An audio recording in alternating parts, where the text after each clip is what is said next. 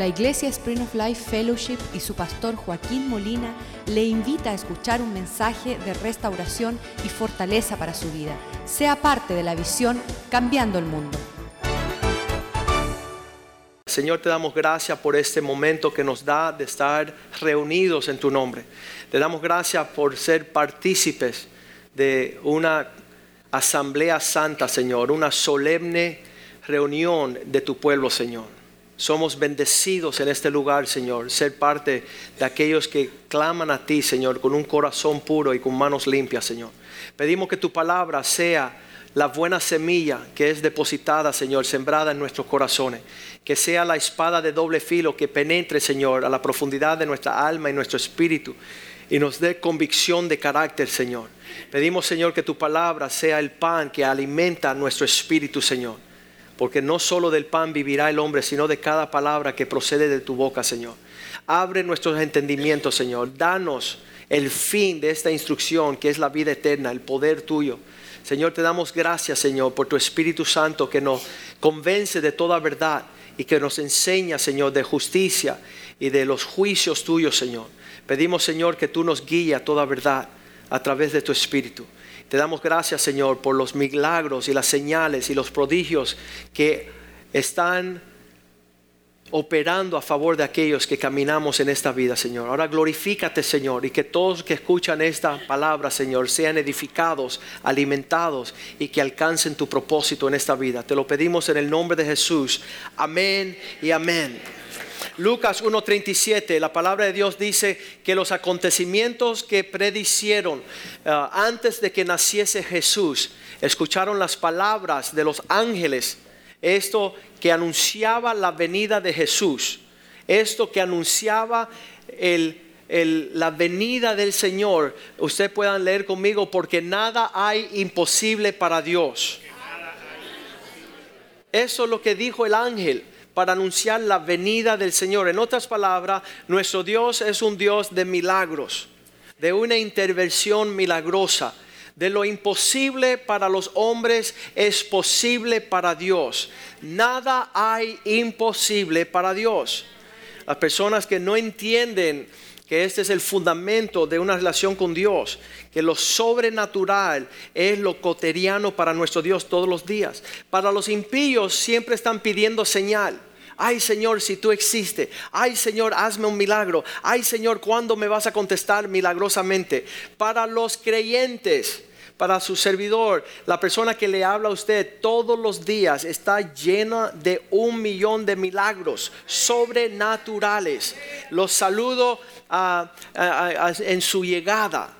En el tiempo donde hay una encrucijada, donde no se ve, donde hay oscuridad, donde no hay salida, ya yo empiezo a decir, ahí viene mi Dios, ahí viene mi Dios. Dios va a acercarse con un milagro eh, a, a niveles sobrenatural.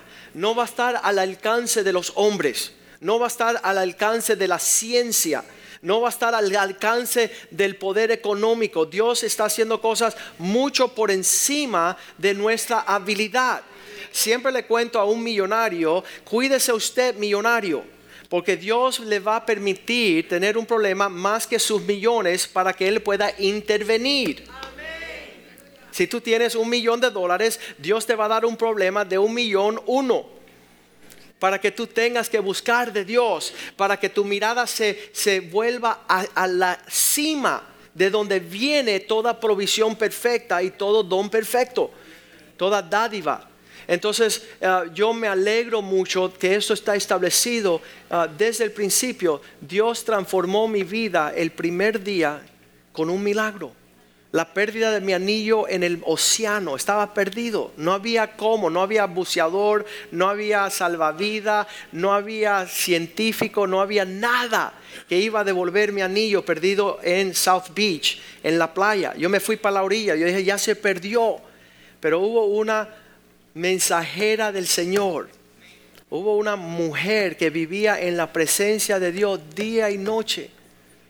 Y ella dijo, Joaquín, Dios te va a mostrar que Él le interesa las pequeñeces de tu vida, lo más insignificante, lo que, lo que para otro no, no importa, para Dios sí le importa en tu vida. Vamos a orar. Y yo la miré como diciendo, qué, qué horrible esta mujer. Le han lavado el cerebro, no tiene ya, no tiene reacción lógica. Y ella tomó las manos y dijo, Señor, tú que creaste los cielos y la tierra. Esos dichos dicen mucho. Lo que uno, en una esfera que uno desconoce, ahí Dios lo conoce todo.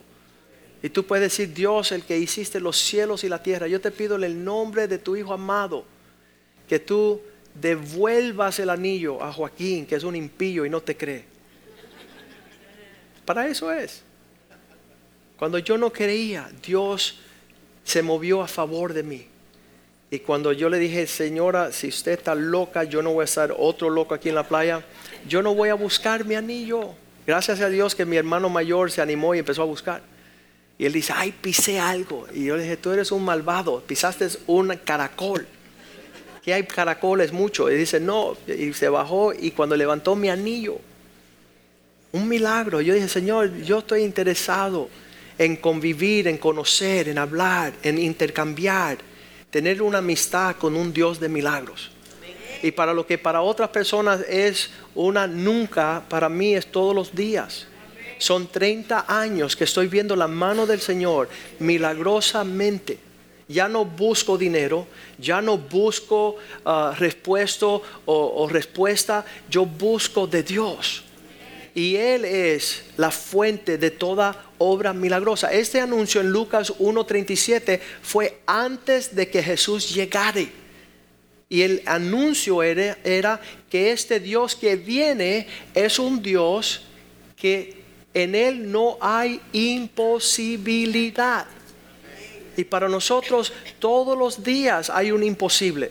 Todos los días hay una hacha que se nos cayó en el mar y está inalcanzable. No, no podemos, eh, estamos endeudados, estamos abrumados, estamos sobrellevados. Y veo que las personas ven más la ola de la desilusión, donde están siendo abrumados por lo imposible y no están viendo el Dios del cual no hay nada imposible para Él.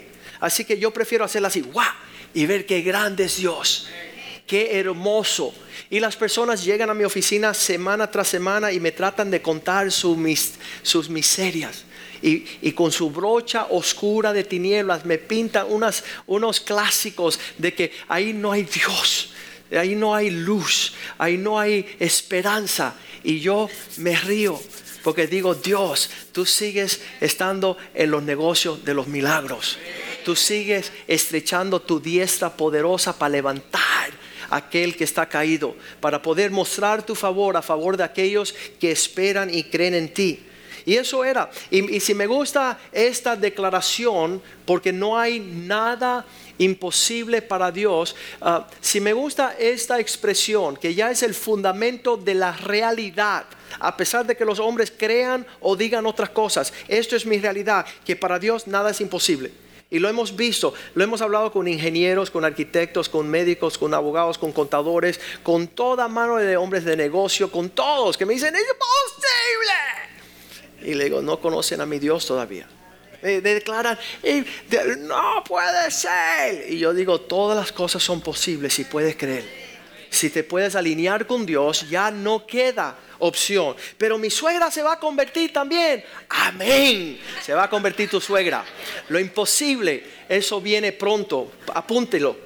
Y dígalo ahí, no hay nada imposible para mi Dios. Amén. Entonces, versículo 38, me gusta esta respuesta. ¿Cuál es la respuesta de una persona que conoce eso? Dice María, he aquí tu sierva, Señor. Hágase conmigo conforme tu palabra. Quiero ser de tu equipo. Quiero ser parte del milagro, de lo imposible. Quiero alinearme con lo que son tus deseos, de que te conozcan en toda la tierra como el Dios de lo imposible. Es importante que nosotros seamos, sabes, esta mañana hay personas que ah, tienen situaciones en su vida que ya no hay respuesta según lo, lo cotidiano, lo común, lo terrenal. Ya no hay respuesta. Eh, todo indica que, que no puede salir de su situación. Eso me trae gozo porque la palabra de Dios es justa a tiempo para estas personas, pero en verdad uh, conozco a Dios de la Biblia y mucho de lo que Él hace para el hombre es para que el hombre lo lleve a los que están afuera. Es bueno que estés aquí hoy y que conozca que Dios va a hacer su milagro y Él va a engrandecer su nombre a través de tu vida haciendo lo imposible. Pero más poderoso es que tú puedas llevar esa realidad a un mundo desesperado y perdido para que ellos conozcan quién es vuestro Dios, quién es el Dios todopoderoso. ¿Quién es el Dios que está al alcance de la necesidad de aquellos que no están aquí, que no están escuchando? Pues el testimonio de Dios en Hebreos 2.4 era que Dios siempre testificaba de su realidad a través de sus milagros y prodigios, testificando Dios juntamente con ellos, con señales y prodigios. Es un testimonio que Dios pone en la tierra de señales y prodigios y diversos milagros repartiendo de el Espíritu Santo según su voluntad. Dios estaba haciendo cosas milagrosamente sobre la faz de la tierra, prodigios, haciendo cosas extremadamente increíbles. Y la Biblia dice que a través de Jesús se hacían estos milagros en Hechos 2.22. El testimonio de Jesús sobre la faz de la tierra es que Dios atestiguaba de él en la forma de prodigios y señales. Hechos 2.22. Este hombre, oíd estas palabras. Jesús el Nazareno, varón aprobado por Dios entre vosotros. Eh, Dios lo aprobó según las maravillas, prodigios y señales que Dios hizo entre vosotros por medio de él, como vosotros mismos sabéis. Ustedes tienen testimonio de las cosas que Jesús hizo mientras estaba sobre la faz de la tierra. Hay personas que dicen que ya los milagros no existen, pero mi Biblia dice que ese mismo Jesús que hacía prodigios y milagros, um, creo que es Hebreos 13, 8, dice que Dios sigue siendo el mismo ayer, hoy y por los siglos. Jesucristo es el mismo, el ayer, el hoy y el por los siglos. Va a ser uno uh, que está obrando en lo milagroso, está obrando en lo imposible. Tristemente hay personas que solamente usan el 911. No quiero saber de Dios, no estoy cerca de Dios, no estoy afinado con Dios, pero hay un problema y 911. Hay personas que llaman al pastor cuando ya el diablo se lo está llevando para el infierno, ¿verdad? Un hombre me llamó una noche decía, pastor, eran las 3 de la mañana. Dice, el diablo vino esta noche, me agarró por el dedo y me estaba jalando para el infierno. Y yo dije, mira, adúltero, yo te lo avisé. No pienses que tu adulterio está libre del infierno para ti. ¿Qué tú pensabas? ¿Que iba a estar adulterando y te iba a ir para el cielo? Eso no es una respuesta buena. Yo sé que hay muchos que no me van a llamar ahora a las 3 de la mañana. Pero usted va a recibir respuesta del Señor. Porque un mes antes le estaba diciendo a él que su maldad lo iba a llevar al infierno. Un mes pasó, a las 3 de la mañana, él me marca y dice, esta noche un demonio me agarraba por los pies y me estaba jalando para el infierno. Y yo le dije, sí, tu adulterio no es libre de las consecuencias de donde van los adúlteros. No pensemos que podamos burlarnos de Dios. Los milagros, lo imposible está en una atmósfera y un clima que honra al Dios del cielo. Es un, es un lugar especial preparado por Dios. Aquellos que claman, a Dios en, momentos de, de ansiedad y necesidad. Cristo, el mismo, ayer, hoy, por los siglos. Sabes, igual que conocían a Cristo como el hacedor de milagros, nos deben conocer a nosotros así. Deben de ver que nosotros entremos en, en problemas, en, en, frente a situaciones y, y, problemas dificultosos y decir, saben, no temáis. El Dios que yo sirvo puede intervenir puede hacer lo que usted soñaba. Y te van a mirar como un loco, pero está bien. Cuando vean el, milagro van a estar convencidos que Dios es fiel para contestarle la oración del justo. Es, poderoso ver estas cosas. De hecho, la palabra dice en Juan 21, 25 que si se hubiese escrito todo lo que Cristo hizo durante su vida, no hubiese, escuche bien, hay también otras muchas cosas que Jesús hizo las cuales si se escribieran una por una, pienso que ni aún en el mundo cabrían los libros que se hablará, habrían de escribir. Ah, amén. Si, si todo lo que Cristo ha hecho está escrito, no hubiese suficiente espacio sobre la faz de la tierra para ocupar los libros que contuviera todos esos escritos. Nuevamente para algunas personas piensan que los milagros vienen una vez en la vida. Bueno, yo me acuerdo que tener un abuelito, el vecino de mi abuelo le aconteció un milagro eh, allá en Cuba, Pinar del Río. No, todos los días, si usted abre su espíritu, abre su entendimiento, abre sus ojos, escucha, es un milagro aquí en Miami diariamente si usted maneja por el palmeto. Es un milagro. Ese palmeto está lleno de diversas personas sin licencia, sin leer. Yo he visto viejitas así, mira. No miran ni por el parabrisa y están manejando. Y yo digo, Dios mío, milagro. Milagro que llegan a casa y no matan a alguien. Cada vez que tomamos US One, ¿verdad? Y tomamos una izquierda. Es un milagro que, que y sabes que no le damos gracias a Dios. No estamos viendo los ángeles que están deteniendo los camiones para que uno pase y que no nos, no nos lleve por delante. Debemos de recibir una llamada diaria en Miami de alguien que muere. Oye, hoy murió fulano eh, en Flagler y la, y la 8. Ah, ¿Sabes qué? Que Dios nos libre de no ver la mano de Dios continuamente sobre nuestras vidas, nuestros pulmones, el latido de nuestro corazón, todo lo que es Ah, la función de nuestro cuerpo es un milagro de Dios al cual debemos dar gracias. Ahora, ¿qué dice la Biblia? Conforme si, si lo que hizo Jesús no tiene ah, cupo en todos los libros que se escribirían, en Juan 14, 12 dice Jesús, eh, verdad os digo, de cierto, de cierto os digo, el que en mí cree, las obras que yo hago, Él las hará también y aún mayores haré porque yo voy al Padre.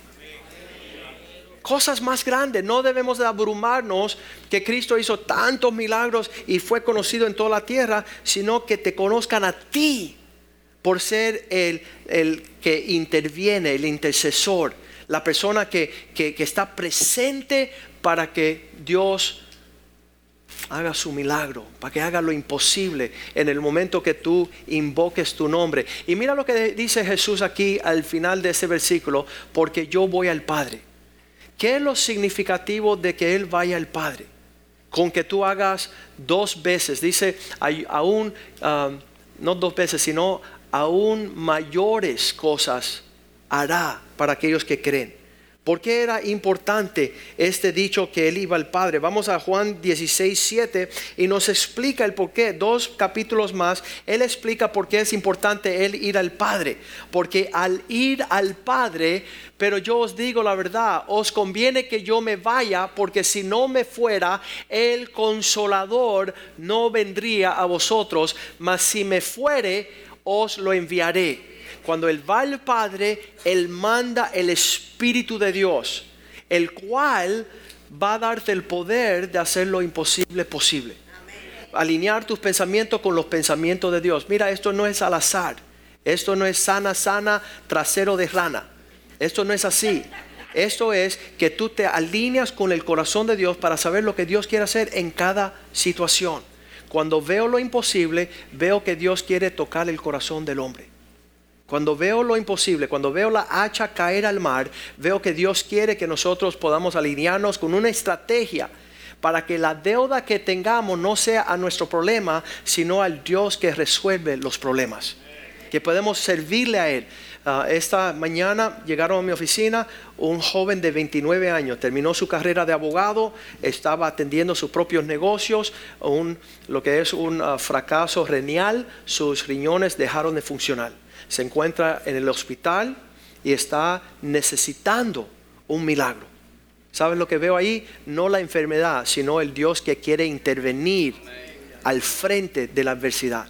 Cuando hay lo imposible, es que Dios se presenta como el Dios de lo posible. Pero nosotros tenemos que estar alineados con el Espíritu de Dios. es necesario que yo me fuera para que llegue el consolador. Mas si me fuera, os lo enviaré Ah, Joel 2.28, lo leímos la semana pasada, en los ah, últimos días yo derramaré mi espíritu Después de esto derramaré mi espíritu sobre toda carne. Ahí usted puede pellizcar a su vecino y decir, eso te incluye a ti, porque eres de carne. Y Dios quiere derramar su espíritu sobre ti. ¿Para qué? Para que tú puedas caminar en la autoridad y en el poder de hacer cosas mayores que la que hizo Jesús cuando estaba en la tierra. Nos deben conocer así, como aquellos que hacen las obras milagrosas, aquellos que creemos en lo imposible y, podemos practicar en nosotros, en el campo personal, para después ir al campo donde, está la mies, donde se necesita la evidencia de esta realidad. Espíritu Santo, llénanos, llénanos para que nuestro cuerpo se alinee a tus milagros, a tu sanidad, que podamos gozarnos del Dios que sana todas nuestras enfermedades, con el Dios que nos saca del hoyo, nos bendice nos prospera, nos hace ah, hacedor de prodigios y maravillas, conforme el corazón de nuestro Dios en la tierra, para obtener estas, estas manifestaciones sobrenaturales que se pueda ver ah, a través de la Biblia. Vemos que uh, Hechos 2.38, que cuando se fue Jesús, Él le dijo a sus discípulos, vamos primero a... A ver, tengo aquí un versículo que quería compartir. Lucas 24, 49 primero. Lucas 24, 49. He aquí que yo enviaré la promesa de mi Padre sobre vosotros, pero quédense vosotros en la ciudad de Jerusalén. Le dijo a los discípulos, quédense allí hasta que sean investidos de poder desde lo alto cuando vino el Espíritu Santo el día de Pentecostal. Hoy se celebra el día de Pentecostal en todo el mundo. Es algo maravilloso. En lo que uno celebra un hecho, nosotros estamos celebrando una realidad. No solamente lo que aconteció, sino lo que fue el inicio de lo que aconteció. Y queremos ser partícipe de lo que Dios quiere que siga siendo su realidad sobre la faz de la tierra. Allá van a recibir poder de lo alto. Dijimos la semana pasada, el Espíritu Santo no es para estudiar, sino para recibir. No es para indagar y ser teólogos, sino para movernos en el poder de la presencia del Señor, que no nos deja como huérfano. Ese espíritu que nos abraza. Hechos 2.38 ah, dice arrepentidos. Eso es ah, el llamado tenemos que entender esto. Escúcheme, el arrepentirse es mirar a Dios, es pegar vuelta. Decir, ¿sabe qué? Quiero ver como Dios ve. Y dice, y bautícese. La semana pasada bautizamos 28 personas. Qué, hermoso, las personas escuchando, queriendo alinearse en Dios, bautícense. ¿Para qué? Para que reciban, dice, perdón del pecado y reciban el don del Espíritu Santo. Eso cuando eh, ya yo he hablado con muchos que se bautizaron la semana pasada, ¿saben para qué están listos? Para servir a Dios. Tú no quieres ser un inútil. Cuando tú te pares delante de Dios, estas son palabras que Él puede repetir. Apártate de mí, inútil. Tú que dejaste de servir al Señor. Tú que no, está, no te dispusiste a las manos del Señor para servirle. Ah, cuando las personas se bautizan están listos para tomar, ah, para tomar la obra del Señor en serio, para participar de la obra del Señor, para ser investidos de poder de lo alto, para poder uh, traer lo, sobrenatural a la faz de la tierra. Ahora, ¿cómo es que una persona que se encuentra en oscuridad, cuáles son sus palabras? Se encuentra en el Salmo 77.1 Así que comienza el, relato de uno que necesita lo imposible. No sé si usted conoce a alguien hoy, si va a tropezar con alguien mañana, el próximo mes, y, va a estar hablando estas palabras. En Salmo 77, uno dice, ah, con mi voz clamé a Dios. A Dios clamé. ¿Sabe lo lindo de clamarle a Dios? Que Él es un Dios que escucha. Y Él me escuchará. Él inclina su oído para ver mi petición. Sé bien metódico, sé bien descriptivo. Usted hable con Dios con luz de detalle porque Dios está escuchando. No diga las cosas así por, bueno, lo que tú sabes, lo que tú quieres. No, sé detalloso con el Señor de lo que es el, clamor de tu imposibilidad. Me acuerdo cuando fuimos a orar por, por la, sobrina de, de Henry. Él me llamó que su sobrina, ¿qué edad tenía? Año y medio nueve meses. Nueve meses esa criatura en el hospital y decía que iban a morir, que tenía 15 minutos de vida. Y llegamos al hospital y empezamos a orar y, y nos apartamos y llegó el médico y dijo, ¿sabes qué? Los riñones no funcionan. Si no comienzan a funcionar en los próximos 15 minutos va a morir la criatura. Y entonces yo me acerqué al papá de la criatura, le dije, el, hermano de, Henry, le digo, mira, vamos a orar ahora nuevamente, pero específico. Vamos a orar que los riñones, porque no sabíamos lo que tenía, así que oramos, Señor, sánala. Pero cuando llegaron los especialistas y los médicos, ya sabíamos por dónde orar. y, vamos a orar de nuevo, Señor, que los riñones comiencen a funcionar en el nombre de Jesús. Y entonces yo pensaba que me iban a tirar por el quinto piso del hospital los familiares, por, porque las personas incrédulas siempre están en esa onda. Pero ¿sabes lo que sucedió? Cuando yo me fui, el próximo día recibí la llamada, cuando tú te fuiste a los 15 minutos comenzaron a funcionar los riñones. Y esa bebé hoy tiene, ¿qué edad tiene hoy? Tiene tres añitos hoy. Y la mamá vino a la iglesia y dio gracias al Señor. Pero seguimos diciendo que los milagros no convencen a la gente. Los milagros de verdad que no es algo definitivo. ¿Sabes qué? Aunque Dios no haga otro milagro en mi vida, el resto de lo que yo viva, yo creo en Él. Por lo que Él hizo en la cruz. Suficiente. Que Él dio su Hijo por mí en la cruz es suficiente. Me puedo, puedo irme en paz sin tener que ver otro milagro. No soy de aquellos que están diciendo, bueno Dios, si tú existes, que mi esposo encuentre trabajo. ¿Sabes qué? Dios existe aunque tu esposo no encuentre trabajo. Dios está hoy mañana, por los siglos, está vigente, está interesado en lo particular de nuestras vidas. Entonces, tengo un amigo eh, que la semana pasada lo diagnosticaron, un pastor, lo diagnosticaron con cáncer de la garganta. Y él es un hombre fuerte, un hombre de fe, un hombre que ha visto tantos milagros. Él es un general. Y él, él escribió la semana pasada, dijo, ahora está el desafío, la C pequeña contra la C grande. Cáncer contra Cristo. ¿Quién ganará? Y él sabe que va a ganar Cristo. Él está convencido que Cristo puede más que cualquier perversidad del infierno. Nuestro Cristo es un Dios de poder. Dice Joaquín, hemos visto tantos milagros a la luz de los años orando por los enfermos que sabemos que Dios también opera a nuestro favor lo imposible son hombres que se paran en fe. Pues estos hombres claman a Dios y Dios inclina su oído hacia su clamor. Versículo 2, Salmo 77, 2. Dice, allá en el tiempo de la adversidad, el Señor busqué en el día de mi angustia, en el tiempo oscuro, tiempo difícil, donde todo se para en nuestra contra. Y dice, ahí alzaba a Él mis manos de noche, sin descanso mi alma rehusaba consuelo. No me rindo hasta ver el poder de Dios operar a mi favor. Abraham decía, cuando el rey de Sodoma le decía, mira, te quiero bendecir, dice, no, tú no me puedes bendecir a mí porque mi mano está alzada al cielo. Y no sea que tú digas que fuiste tú que me prosperaste, ni un lazo de mis sandalias te voy a pedir para que todos sepan que es el Dios de los cielos el que me prosperó.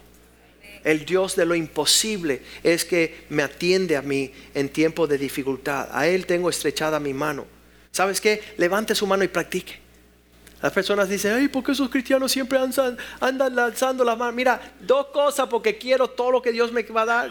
No una, no media. Yo, Señor, misericordioso Dios, Espíritu Santo glorioso, dador de toda dádiva perfecta, todo don hermoso. Haz, haz evidente tu poder a favor de nosotros que creemos y esperamos tu bondad. Que sabemos que tú no solo haces las cosas grandes, sino las cosas que son imposibles para el hombre, son posibles para ti. Y me encanta decir, Nada es difícil para ti. Tengo una canción ahí, ¿eh? A ver, esta canción es una de las canciones favoritas. Porque lo que los impíos están diciendo, hmm, contra cáncer, ¿quién puede? Ese es un impío que no conoce a Dios. difícil para ti. Nada es difícil para ti. Grande es mi Dios, grande en maravilla y grande en poder.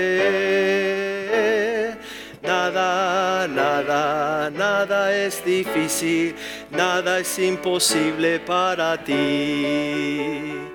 Oh Señor, tú has hecho el cielo y la tierra con poder.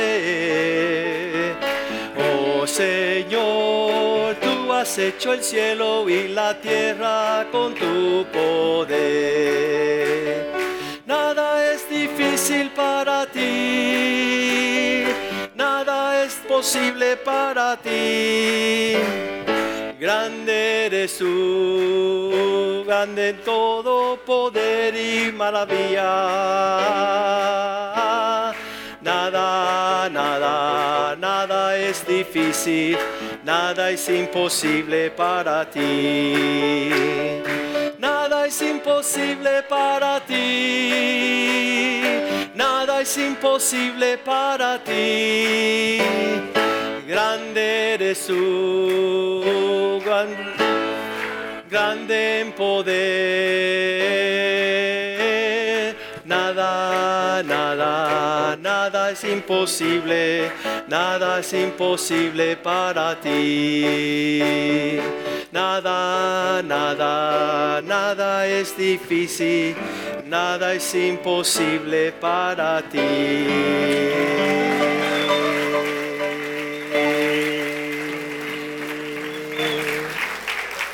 Sabes que eso sea nuestra confesión, que sea nuestra declaración cuando se levanta toda adversidad.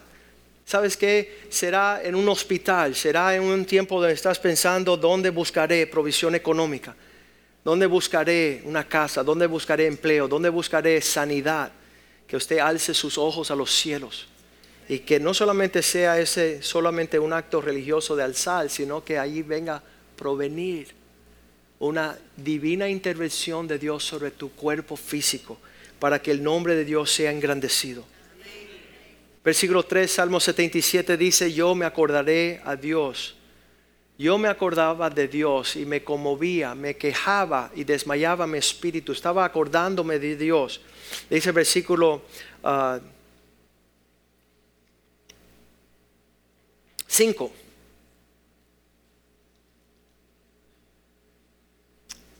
Consideraba los días desde el principio. Señor, mira los milagros que hiciste. Mira lo que hiciste con los cielos y la tierra, los planetas, la órbita, eh, las estrellas, la luna, los años de los siglos, todo lo que ha acontecido sobre la faz de la tierra. ¿Cuánto piensan que en este libro llamado Biblia hay milagros? ¿Alguien sabe? A ver, ¿qué- ¿quién me puede decir un milagro así rapidito de este libro? La salvación eterna de nuestra alma, eso es milagroso. ¿Qué más? El mar rojo, ¿eh? Daniel en los leones, Elías, el agua, ¿qué más?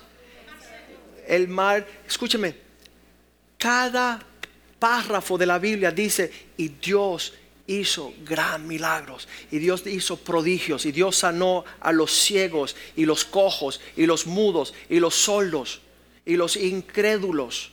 Y Dios alcanzó las multitudes, y Dios convirtió los panes y los peces. Milagro tras milagro tras milagro. ¿Y cuál es la respuesta del hombre que está distante, desconectado de Dios? ¿Y, podrá Dios ser un milagro?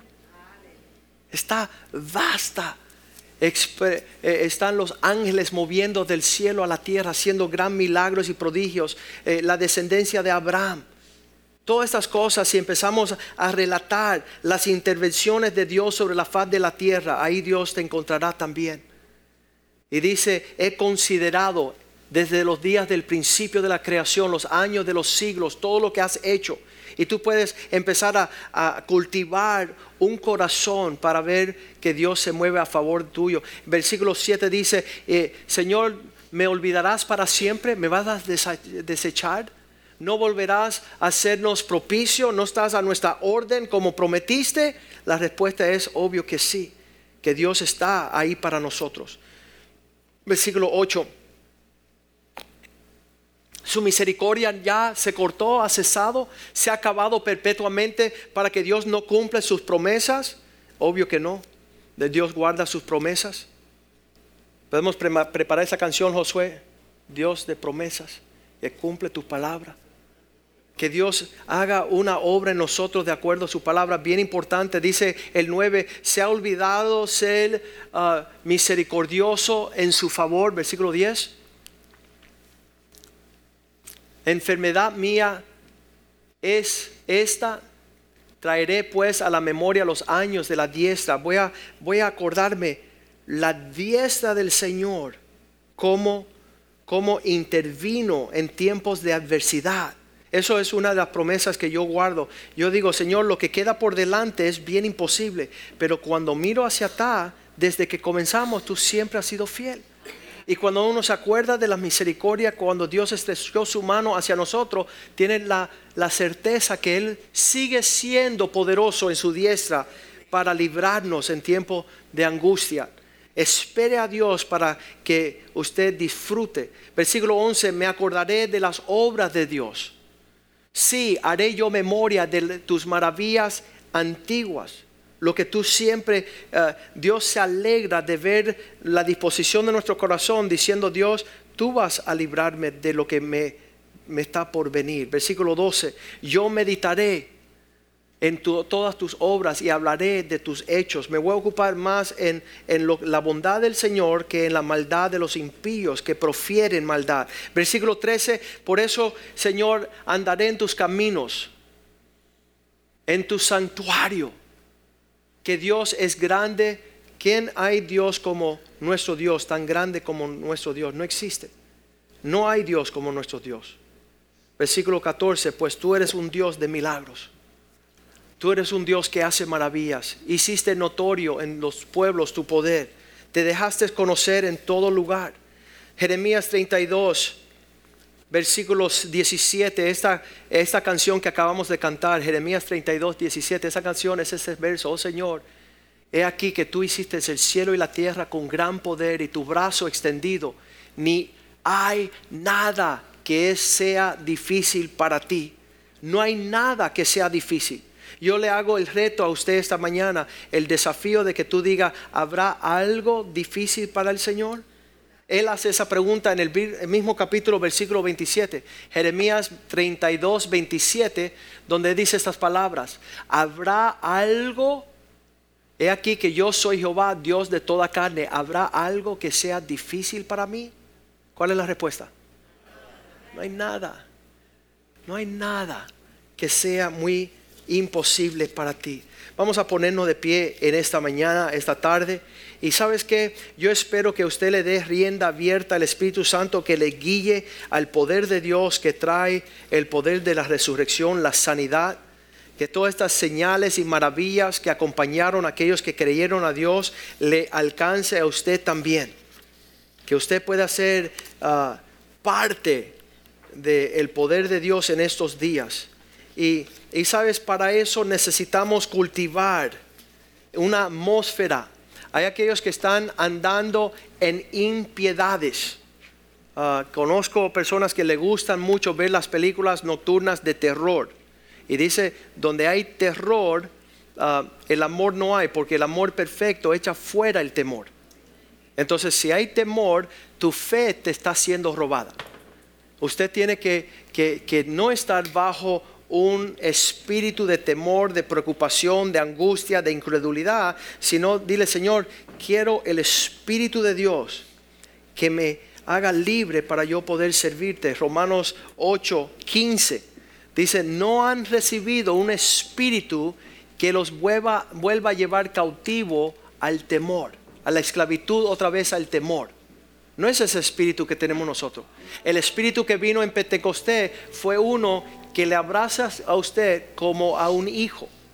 Y en la etapa mía de, ser papá, ahora que estoy disfrutando, mi hijo Brandon se acaba de graduar y, el corazón del padre es hacer mucho más por el hijo de lo que el hijo piensa que el padre es capaz.